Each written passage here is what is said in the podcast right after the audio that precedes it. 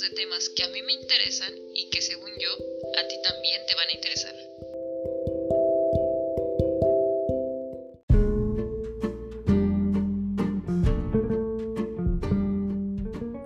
Bienvenidos a Taciturna. El día de hoy traemos una reseña un poco diferente, larga, porque después de 100 años pudimos coincidir para poder grabar este podcast. Así es, el día de hoy no me encuentro sola, el día de hoy traigo a un amigo que es experto, experto en el tema y sobre todo en el autor. Muchas veces hemos discutido por este autor, pero el día de hoy espero que no, porque este libro tiene tiempo que lo leímos, así que lejos de la primera experiencia que yo tuve con este autor, creo que ya superó mis expectativas. Así que estamos con Van Linux, por favor, el día de hoy.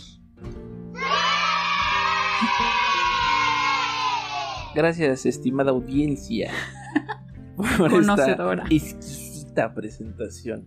Y bueno, no me considero un experto, sin embargo, eh, sí tengo que decir que es mi, pues mi autor preferido. O Sí, se sea, nota. soy muy fan de, de este autor, por lo tanto, eh, digamos que conozco perfectamente, pues su obra y tanto, pues un poco, un poco sobre él. Claro. Sí, Bueno, más que ello es, obvio. Se, nota. O sea, yo solo he leído dos libros de él, entonces me hace uno una, novata. Pero, pues a cambio, tú no sé cuántos libros has leído. Es más, no sé cuántos tenga Gabriel García Márquez.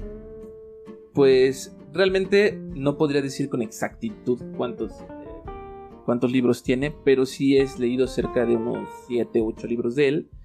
Y dentro de todos esos libros, pues creo que 100 años de soledad es definitivamente mi, mi libro preferido, porque también, no solo porque es el que sí más me gusta, también es... eh, no estoy completamente seguro eh, no, no lo recuerdo realmente, pero es tal vez el segundo o tercer libro que terminé Ok. en mi vida. O sea, completito. Ah, así que completo ese. Aunque tardé bastante tiempo en el sentido de que cuando lo comencé, llegué como a unas 200 páginas, no menos, 100, y lo abandoné. Lo dejé así Ok. unos meses y después cuando quise retomarlo ya no me acordaba de nada. Claro. Entonces no, dije, no, es- tengo que leerlo otra vez. Sí. Y ya lo leí de nuevo, pero como que no me quedó claro todo. Sí. Mi familia también es muy fan de este, de este autor, Autor. y de, de este libro. Entonces mi mamá platicaba conmigo y no me acordaba de cosas. Y bueno, lo tuve que leer de nuevo hasta que se me hizo la costumbre como de releerlo. Entonces estuve eh, Releyendo. le- re- leyéndolo pues una que otra vez. Bastantitas veces. Ok. Ok. ¿Y cada vez que lo leías encontrabas algo nuevo?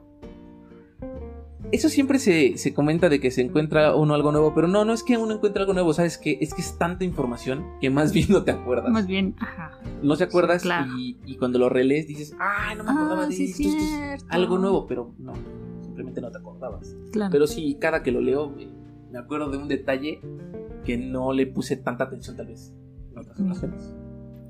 Bueno, aquí la onda va a estar rara, porque, bueno, yo no sé, gente, si ya leyeron 100 años de soledad, espero que la mayoría sí, pero si no, vamos a tratar de convencerlos de leerlo, pero ¿a qué voy con que hay un problema? ¿Por dónde vamos a iniciar para reseñar 100 años de soledad? Pues es que hacer como una reseña pues es muy complicado. De hecho la complejidad está desde que la en la historia de lo que sería eh, con Gabriel García Márquez y sus, libros pocos libros se han hecho por ejemplo películas. Sí. Entonces eh, el del tema de por ejemplo el general no tiene quien escriba que fue de las primeras películas. De hecho, sí, sí, sí, fue el que no tiene quien escriba. Fue una película, este, realmente que no fue muy, muy buena. Ok. Ya la vio. Y luego, ya El amor en los tiempos del cólera, fue como la más ¿Tiene famosita. película? Sí, ¿no? No, no sé, la verdad. no sí, sé. me parece que No, sí no hay sé. película de. La verdad es que como Sí, no sí. las veo, o sea, yo no, yo de películas de este señor no sé. Ah, ok. Pero creo yo, según me parece que sí tiene película. Creo yo, no recuerdo. Pero bueno, el chiste es que del que sí sé es de Escena de Soledad que siempre se buscó como hacer una película. Gabriel García Márquez nunca quiso, Está muy complejo. pero también porque es muy complejo. Exacto. O sea, el hecho de que existan tantos personajes sí. pues va a provocar que pues no le vas a pagar a tantos actores. No, y todo sería un caos. Solamente que se pudiera hacer la película de una zona, digamos, de un, de un fragmento en específico de la, de la Mm. historia. Pero no tiene mucho caso. Entonces, No, yo creo que más bien como hablar de la reseña, este, no podríamos eh, no como tal. reseñarlo no creo. como tal. Lo que podríamos Sí. hacer es como nada más decir realmente de qué trata el libro. Entonces, esa es la, la idea, ¿no? ¿De qué Es la idea, pero está difícil. Pues no, ¿de qué trata? No, o sea, es una familia nada más. Habla, Claro. de, habla de la familia Sí. Buendía. Cada uno de los integrantes de la familia Buendía tiene eh, características muy especiales. Sí, por supuesto. Una que llevan todos consigo en su sangre es ser un buen día. Sí, Eso es algo importante. claro. Que uno va descubriendo que sí, termina siendo un buen día. Sí. Pero eh, cada uno de ellos tiene pues su, su- su propia historia, ¿no? Entonces, eso es, eso es básico. Y todo el libro trata de estas cosas de la familia. Y no sería spoiler decir que habla de el inicio de la familia y el fin de, Claro. la, de la familia. Sí, o sea, el inicio del estirpe y el fin del Sí. Así de sencillo. Así en es. 100 años. Sí. O sea, se supone que son, por así decirlo, 100 años de la familia. Buen día. Buen día. Así. Así es. Entonces realmente es así de sencillo con todo lo que involucra pues a todos los personajes. Ok. ¿Te acuerdas cómo inicia? Por supuesto. Sí, o sea, esa parte del... Iniciemos con eso porque quiero retomar dónde inicia los buen día.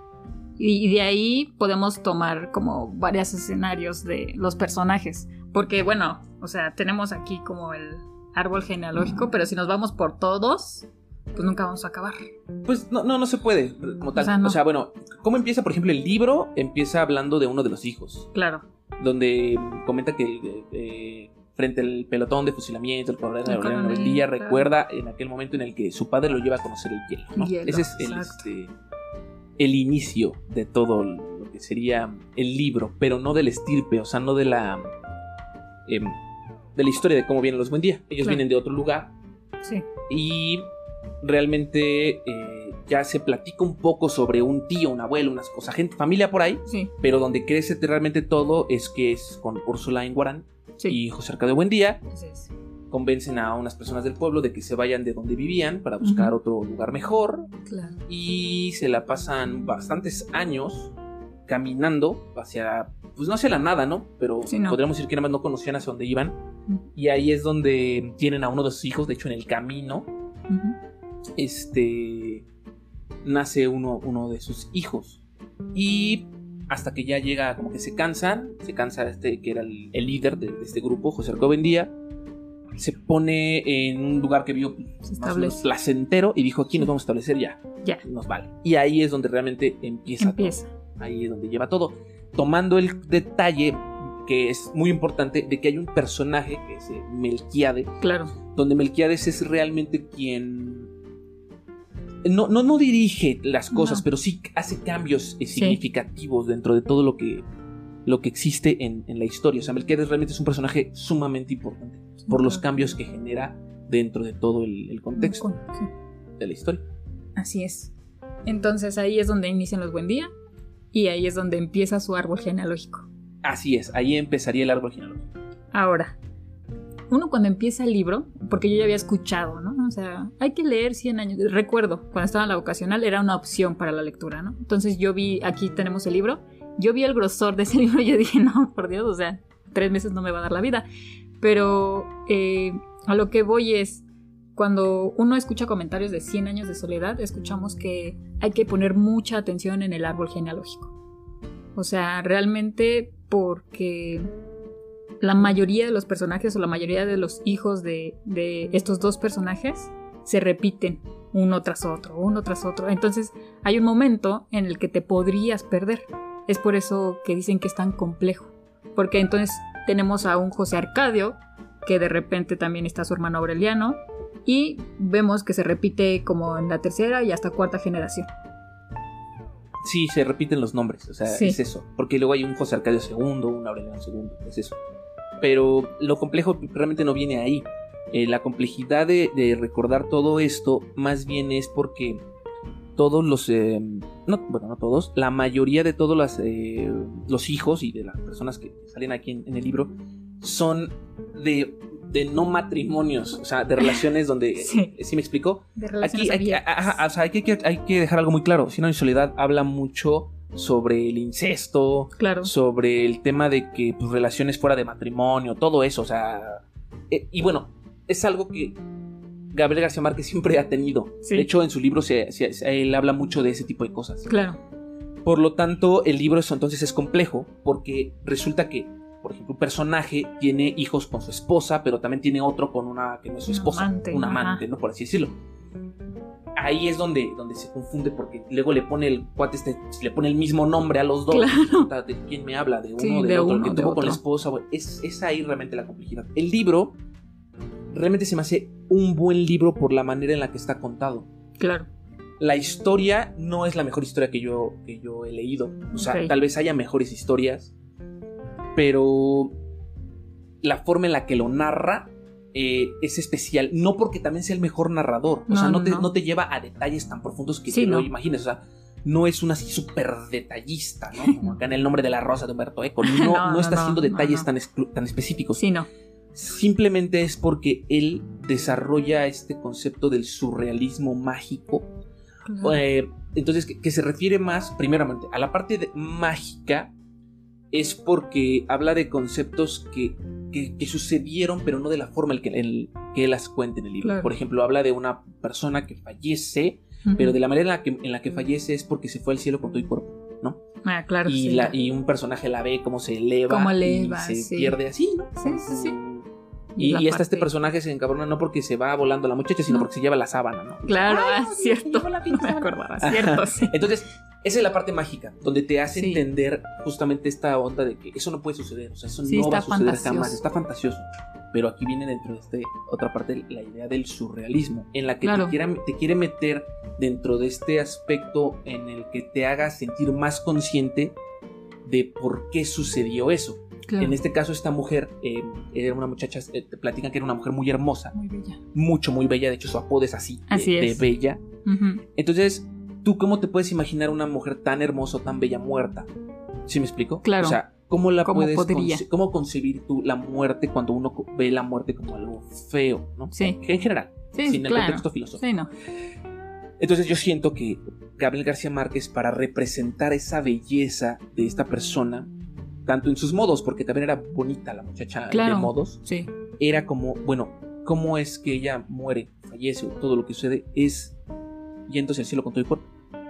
Una forma bella. La última forma, la última vez, la última manera en la que se vio a esa mujer siendo Claro. de su forma más bella. Así es. Es como cuando te dice alguien cuando muere, ¿no?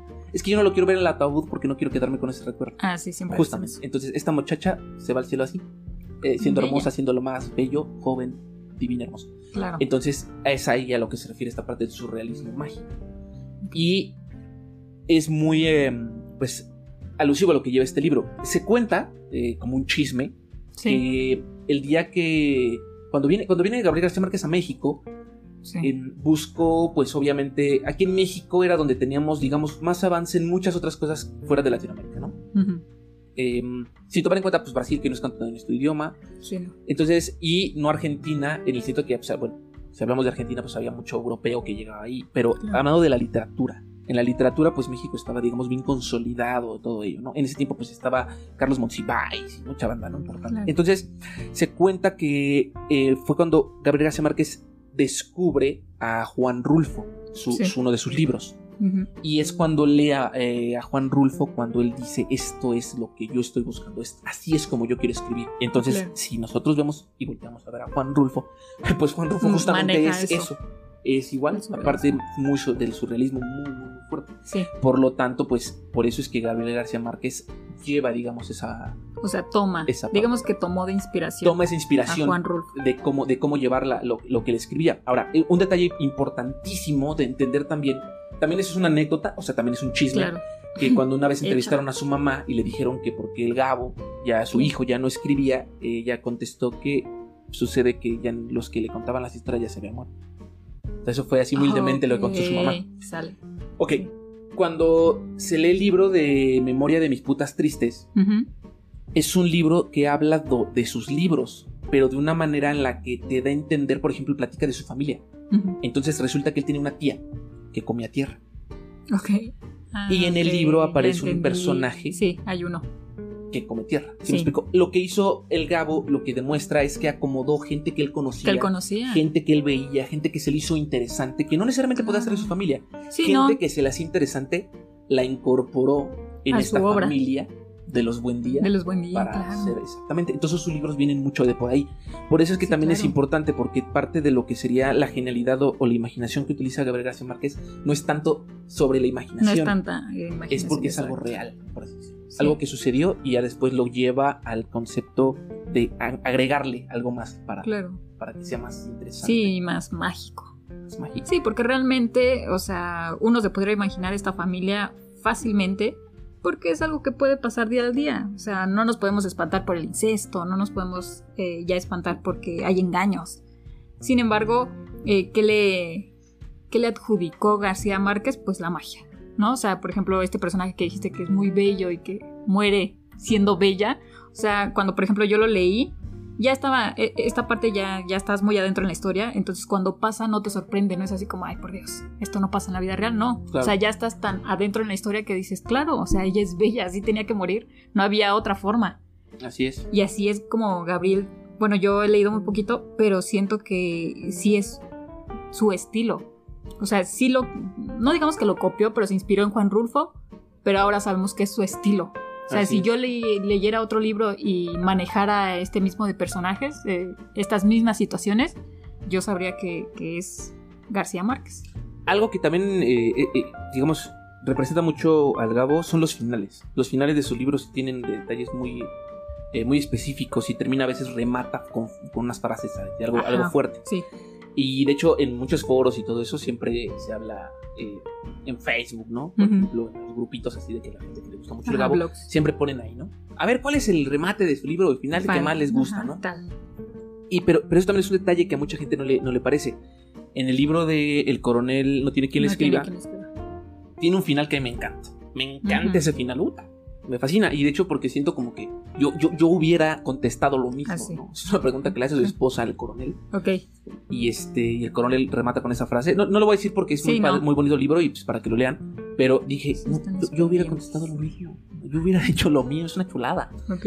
Pero un amigo, por ejemplo, que, que lo leyó, me dijo, no me, no me gustó, qué feo final. O sea, ¿por qué habla así ese señor? No le gustó Claro. para nada. Y ese es un detalle que tiene, que es muy importante De, de, de Gabriel García Márquez. Ahora, también dentro de todo esto eh, es como tomar en cuenta que, que también Gabriel García Márquez cuidó cómo leer sus libros. El, el libro, por ejemplo, que, te- que tengo aquí, el que es este, la, la edición conmemorativa, Conmemorativa, sí. es pues, digamos, como la versión más completa en, en muchos sentidos, no solamente porque, bueno, viene el libro, ¿no? Claro. Y que fue de los primeros que incluyó el árbol genealógico, porque antes había que hacer, había que hacer Había que apuntes. hacerlo a mano. Yo el primero que leí era del editorial Diana, uno clásico, Sí. de los primerititos.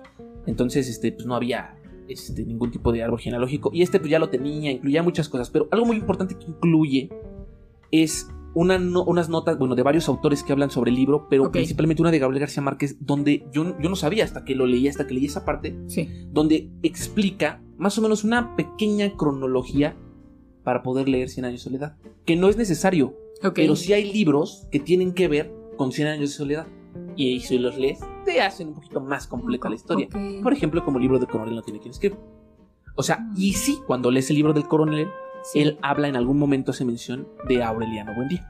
Ok. Entonces entiendes que, que tiene esa como unión.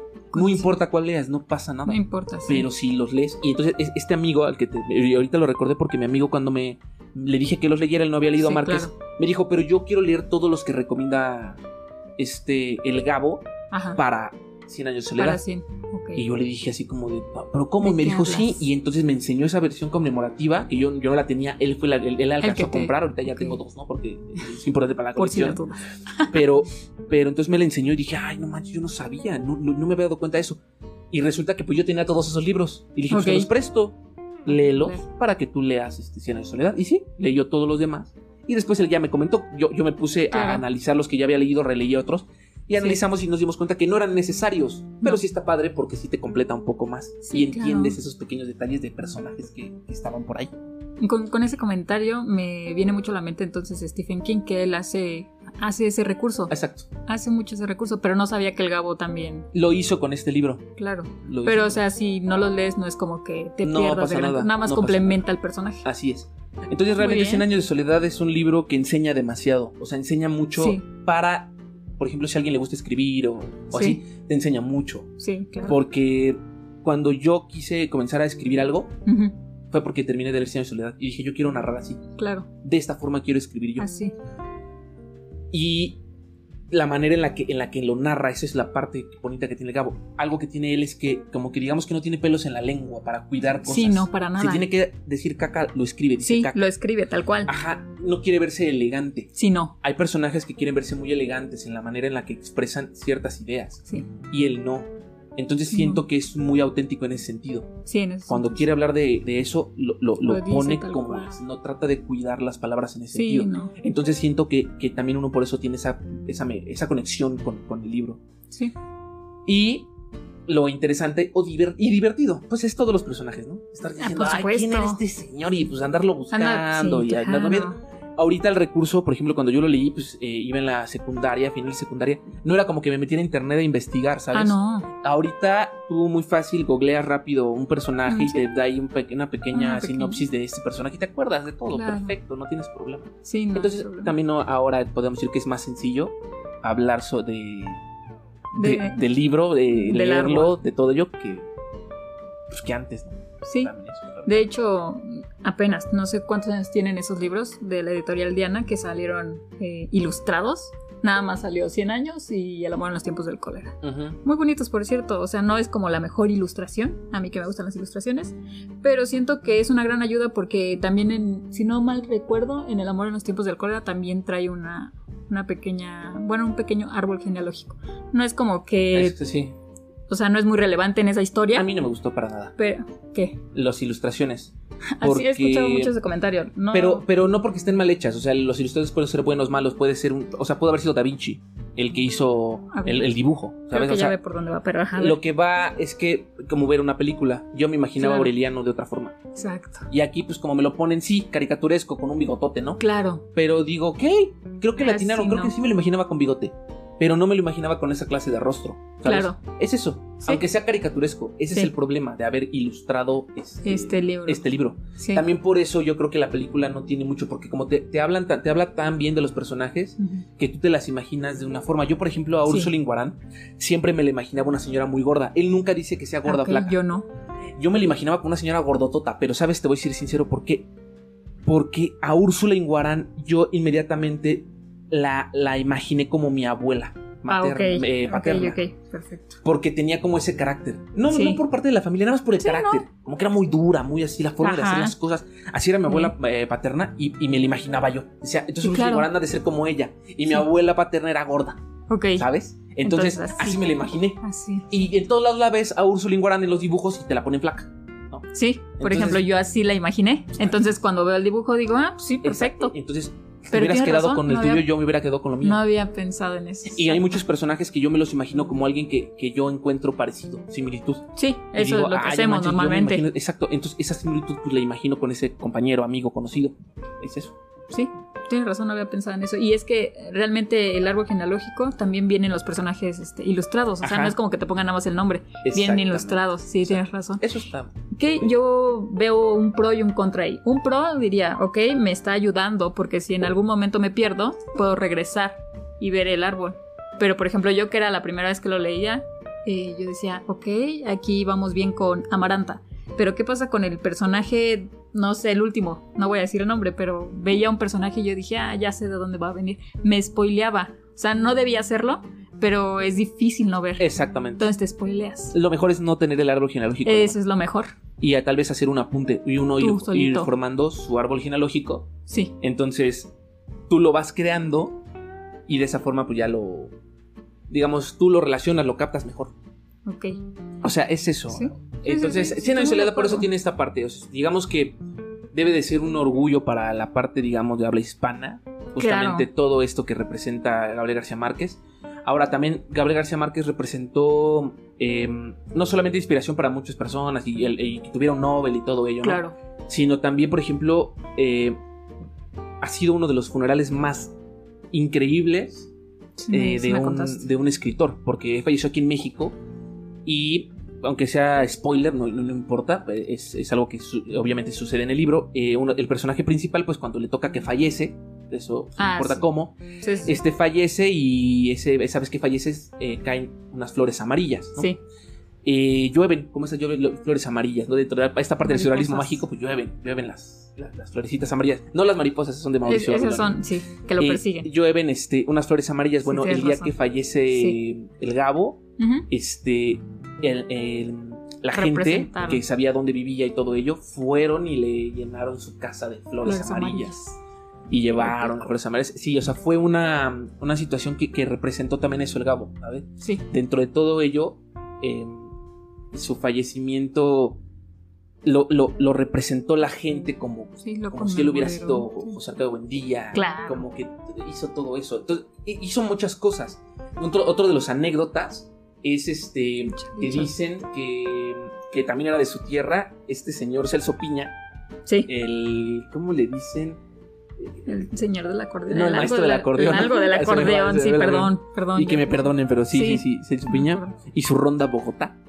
Este es un, un chisme también que ha sido el único que pudo hacer bailar a, Ah, a Gabriel ¿no? Cuando hicieron un evento. Y bueno, hicieron un evento y también este señor este puso no lo que sé es que no escribió él la canción, Ok, pero este pero la interpretó. él es el que la interpretó y la hizo famosa. Entonces, Sí. si quieres te pongo un pedacito de la canción para que no lleve mucho Sí. tiempo, pero la canción está interesante porque habla justamente de los personajes y habla de muchos de los personajes principales. Entonces, ya cuando lees el libro Perfecto. las- los Ya involucras. los vas a. Ok. Entonces, bueno, te voy a poner un poco Sí. esta canción para que más o menos este la Nos conozcas. demos- sí, nos demos una idea.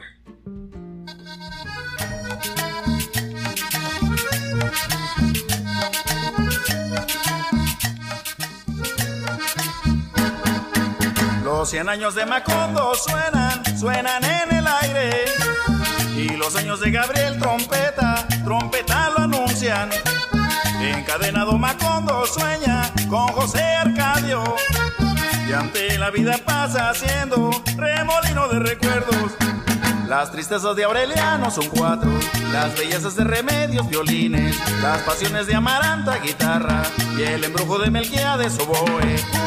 Úrsula, cien años, Soledad Macondo.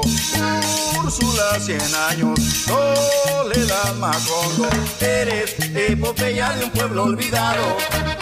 Bueno, y si te das cuenta, este realmente lo que representa pues esta canción o, o representó esta, esta canción fue que este pues desde luego, o sea, imagínate tú ser una- un autor de un gran libro como, como este y que aparte le hagan una canción y todo Claro. ello.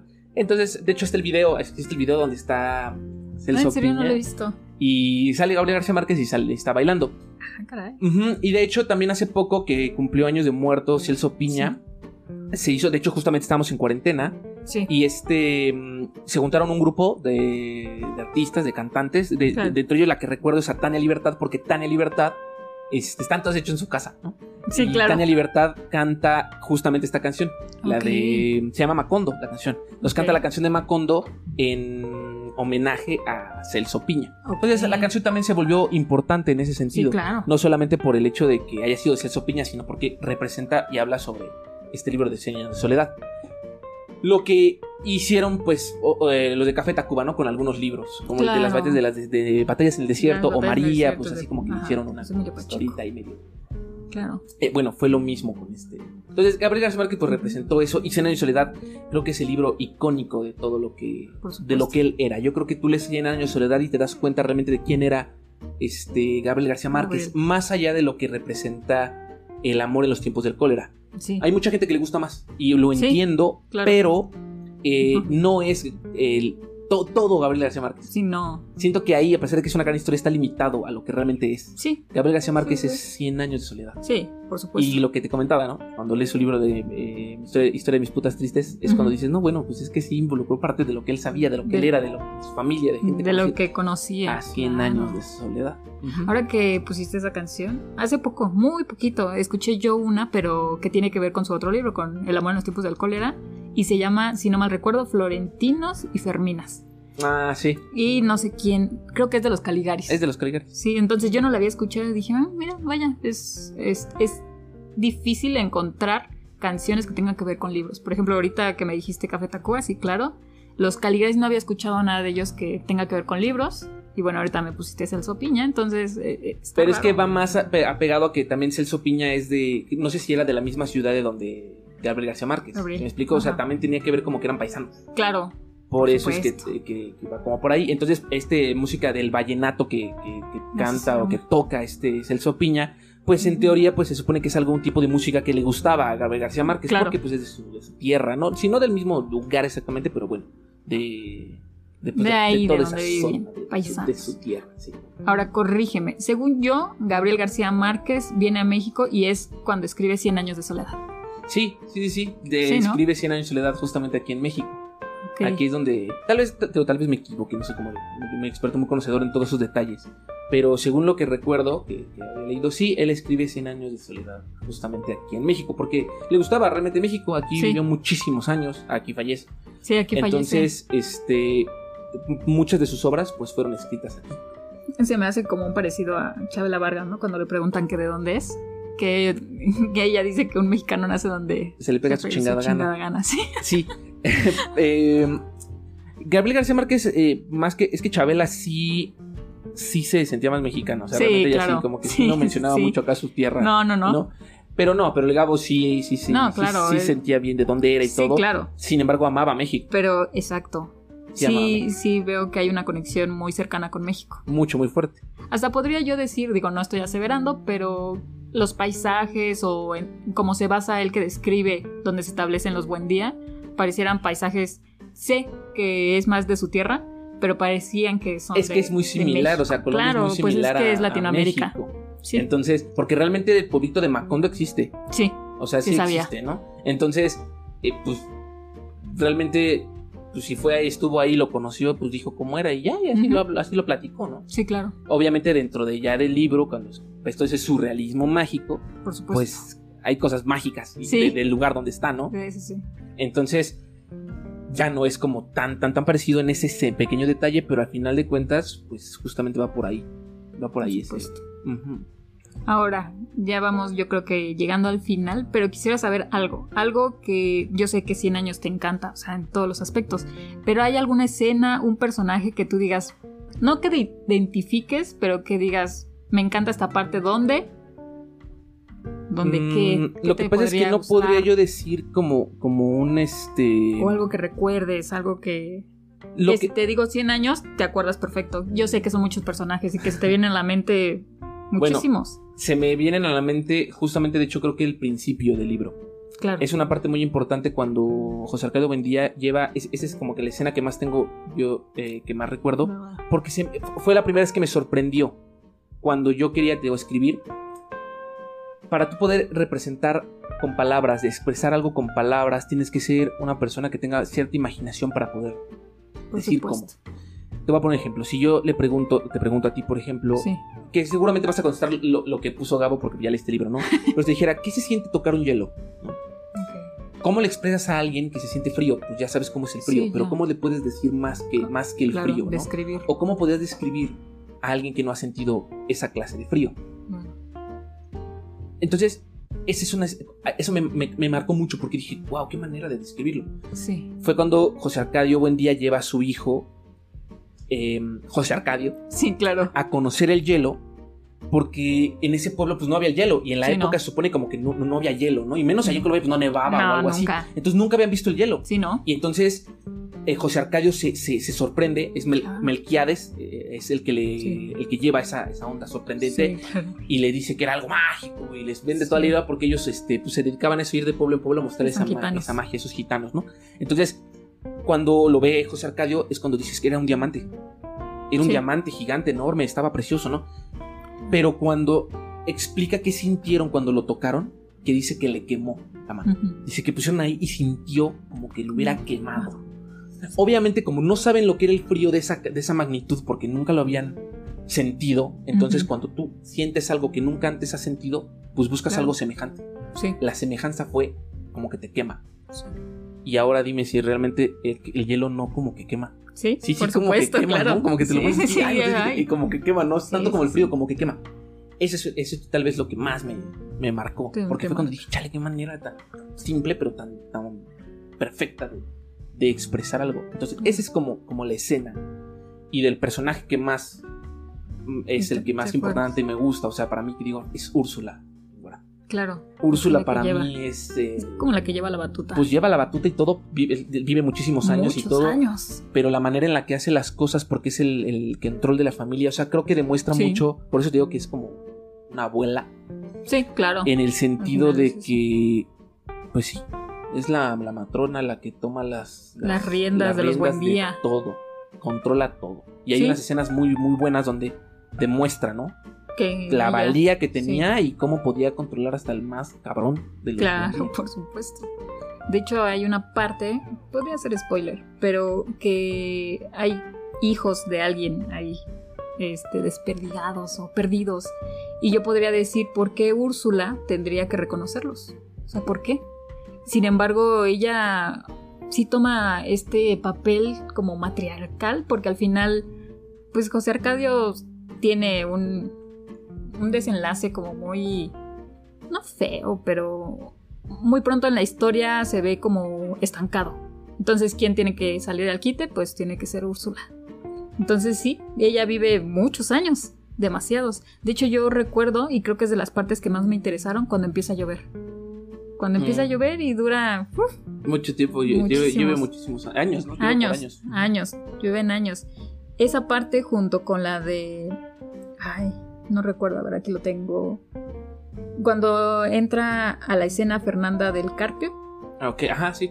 eh, eh, esa parte siento que Fernanda quiso tomar el, el papel de Úrsula. Al final ella es como la heredera de eso, ¿no? Y lo toma un poco de cierto Sí. modo. Sí, de Pero a cierta su modo. forma. Exacto, no siendo Sí. una buen día. O sea, lo toma de una forma sin ser una buen día. exacto. Entonces lo lleva por un lado que de hecho uno mismo en, en la novela, acostumbrado a todo lo que te mostraron cómo eran los buen día, Sí. dices, y ves lo que empieza a hacer ella, dices, no, no manches, esto no, No, no, está no, bien. exacto. Esto no así está no, bien. así no es la familia. Aunque cuando tú lo analizas dices, bueno, tal vez sí está haciendo bien las, las cosas esta Sí. muchacha. Sí, sí, sí. Creo a que sí su es como se deberían de llevar, ¿no? claro. Pero no para los buen día. Sí, no. Porque obviamente Ellos uno agarra así. como, como ese lado, ¿no? Dices, no, no.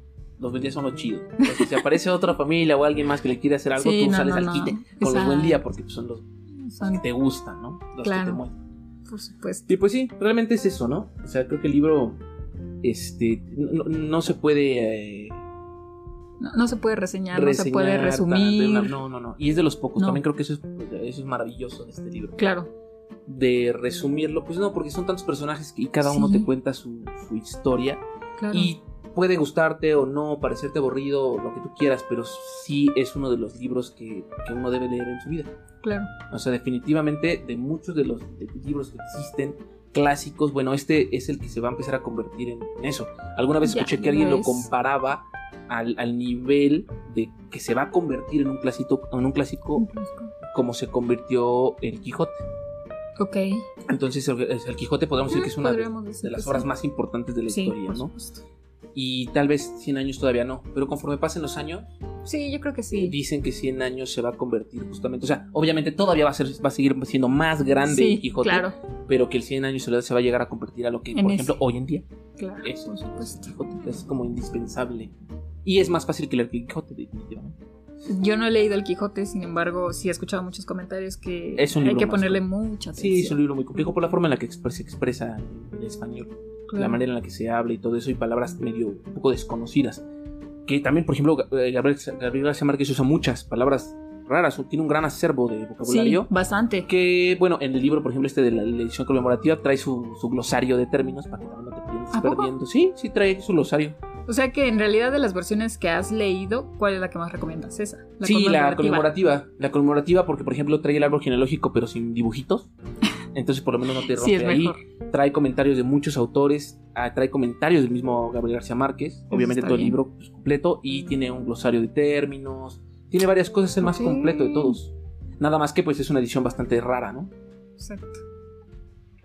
Ok, perfecto. Y por último, algo que quieras agregar. Mira, antes de, de- de cerrar el podcast, yo tenía aquí subrayados que quería leer. Porque eso es lo que me quedó mucho del, del Gabo. Cuando leí este El amor en los tiempos del cólera, yo me acuerdo que yo te conté, ¿no? Que lo leí que no me gustó, no me gustó para nada. Eh, ahora podría verlo de otra forma porque ya complementé con 100 años de soledad, ahora entiendo un poco más al Gabo. Pero lo que sí siempre rescato, bueno, sí, rescato de sus libros son las frases. Sí. Creo que, creo que tiene muy buenas frases el Gabo. O sea, no sé qué pasa cuando, cuando estaba escribiendo, pero son como muy puntuales. Y de hecho. Como de viejito, como de, de consejos, Ándale, como sí. si alguien te diera un consejo. Ajá, si yo tuviera un hijo, yo le daría, Le yo esa creo. frase. Sí, sí, sí, sí. Entonces, por ejemplo, tengo una aquí. Es que tengo muy pocas. Dice: Los hijos heredan las locuras de sus padres. Por supuesto. O sea, ajá. es que sí. Todos los buen día tienen. Siempre van heredando algo. Exactamente. Todos. Todos. Y no, es que necesito mi libro. Porque aunque a ti no te guste, yo lo subrayo. Ese es otro tema. Pero sí, sí, este. Sí, tiene muy buenas frases. Buenas es que sí, aquí en el Kindle no tengo muchas. Pero, eh, recomendación para leerlo. Tú lo has leído solito. O sea, me refiero a que tú agarraste un día y dijiste, voy a leer 100 años de Sí, soledad. sí, sí. Mm, Me dijiste eh, al principio que no, no lo terminaste. O sea, como que te Estaba quedaste- chavillo. eh, Estaba chavillo y pues como que no le agarré como que tanto. ¿Qué edad recomendarías? Ah, ¿para leerlo? Sí, Ah, pues yo recomiendo que ya cuando uno tiene unos 20 años. sí. Sí, porque tienes una madurez diferente y, te concentras bien en, en lo que quieres obtener del libro.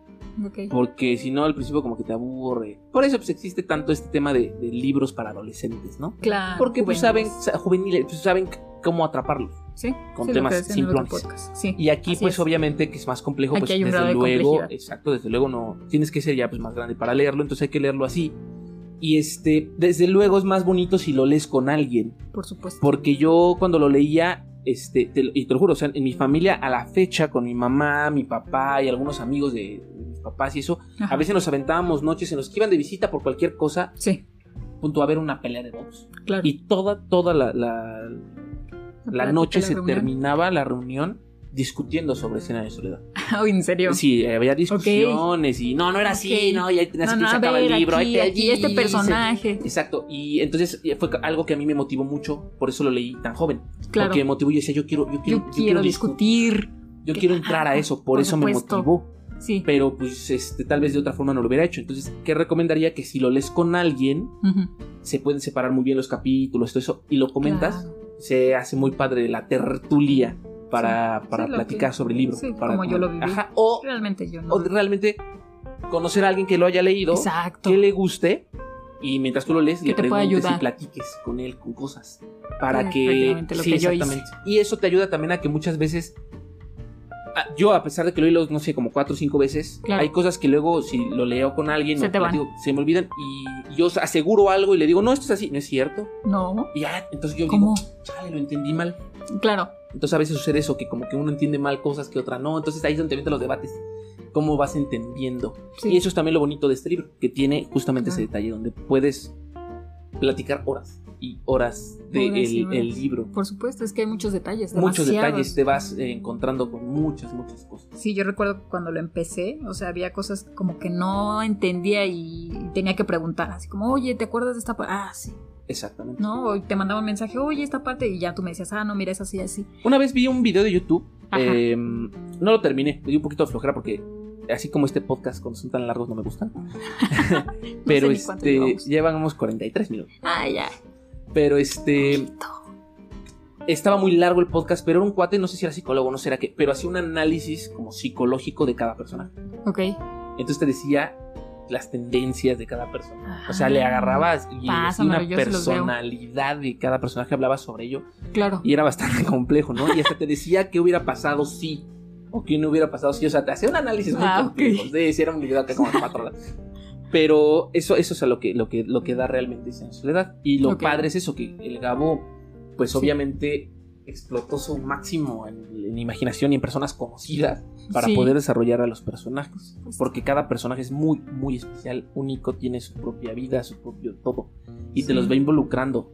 Te los va. Y luego. Va el- metiendo. Sí, y luego, por ejemplo, Úrsula es de la que te dice, o sea, dentro del libro, es que tú te estás comportando igualito que ¿Qué? como se comportó Tú. Tal güey. Sí. Y dices, Y ay, te dice otro o sea, te, Sí. ajá, y tú dices, no, hombre, sí, Sí, sí, tienes razón. Tiene razón, sí. sí. Ajá, entonces hasta el mismo en el libro te hace ese, análisis de todas las personajes. personalidades que tiene de los personajes. Muy Por interesantes. Ujú. Pues listo, yo creo que ya no hay más que agregar porque, híjole, o sea, 50 minutos. Sí, 50 minutos. Ah, es bien poquito, nada más porque a ti no te gusta. Sí. Aparte de 100 años de soledad, ¿estás de acuerdo? Si estuviéramos hablando de las batallas en el desierto, bueno, 15 minutos. Ok. Sí, tal vez menos. tal vez podríamos haberlo hecho un poquito más rápido, pero este, No pero te sí. preocupes. O sea, Las personas que me escuchan les gusta, les gusta el chisme. el chisme. Pues sí, les encanta el chisme. Entonces, el día de hoy presentamos 100 años de soledad. Muchas gracias. Después de tanto tiempo pudimos reseñar el libro. Y pues nada, espero que lean el libro. ¿Tú quieres eh, hacer alguna recomendación? ¿Invitarlos a algo? Pues que lean pues a, al Gabo. Gabo.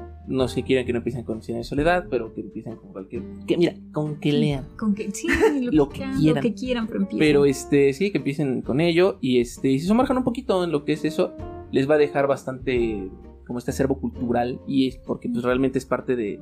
Pues de la cultura mexicana, ¿eh? de cierto modo. Sí, sí, sí, sí. Este, Gabriel García Márquez. Y pues aparte de, de la literatura como tal. Y de El Gabo hay muchas cosas que aprender, muchas más. Porque hay grandes cosas que él hizo como persona en el sentido de la literatura claro. de la forma en la que hablaba. Hay un, hay un video muy bueno, que es lo que yo les puedo recomendar. La verdad no Sí. lo tengo aquí a la mano, ni con, pero podrían buscarlo. Es un libro donde él habla en cierta forma como sarcasmo, Ujú. En el que a él expresa cómo hay palabras a las que pues, se complica uno mucho con tantas palabras. y entonces él dice, pues ya las no palabras rebusquen. no le rebusquen. Sí, o sea, ahorita una onda como que está de moda de esto del, del lenguaje inclusivo, Ay, no. pero él en, ese, en esa época Otro podcast parece. en esa época se fue como más para más para, para otro rumbo Ajá, para rebuscar Ajá, palabras. donde decía tardamos mucho en expresar esto podríamos decir en menos palabras yo Claro. propongo que el lenguaje haga y hace unas propuestas sencillo. muy locas que dice chale ¿qué, onda? Y hasta la gente se sorprende y dice ¿cómo el Gabo puede, puede decir Puede eso? ajá, ¿no? hablar así. pero eh, lo hace esta forma como de sarcasmo y cuando analizas realmente lo que él está proponiendo que Sí. es algo que es imposible de todos modos entiendes Claro. justamente a lo que él, lo que él Hace trata de, referencia.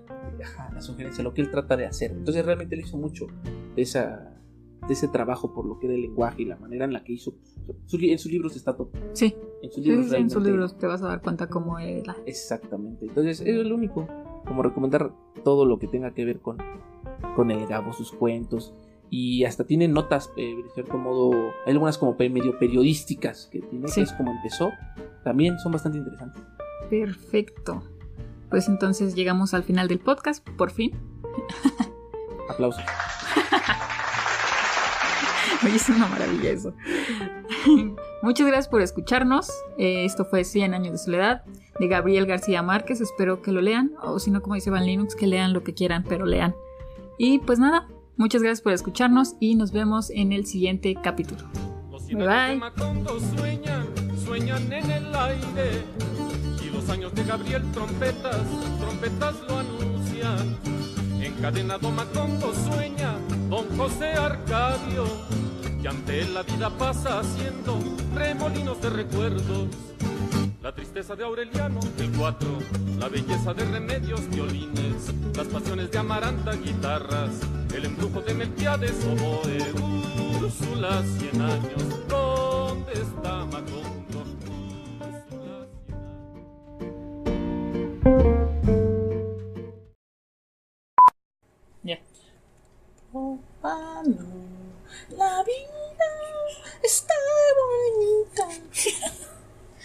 Gracias, Pablo. Aplausos.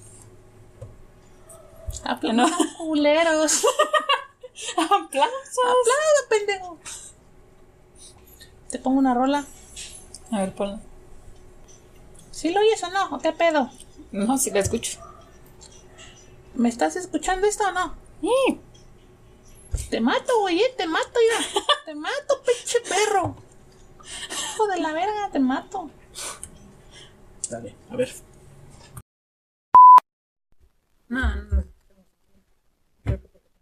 Bueno, bueno, bueno, probando. Ah, aquí está grabando. Entonces, puede que sí sea con eso. Bueno, bueno, probando, probando, probando. Ahí te van las risas.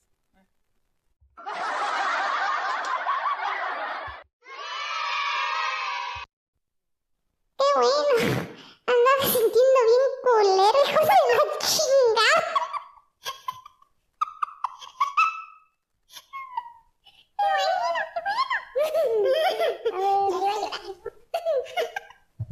Dia sih udah kita.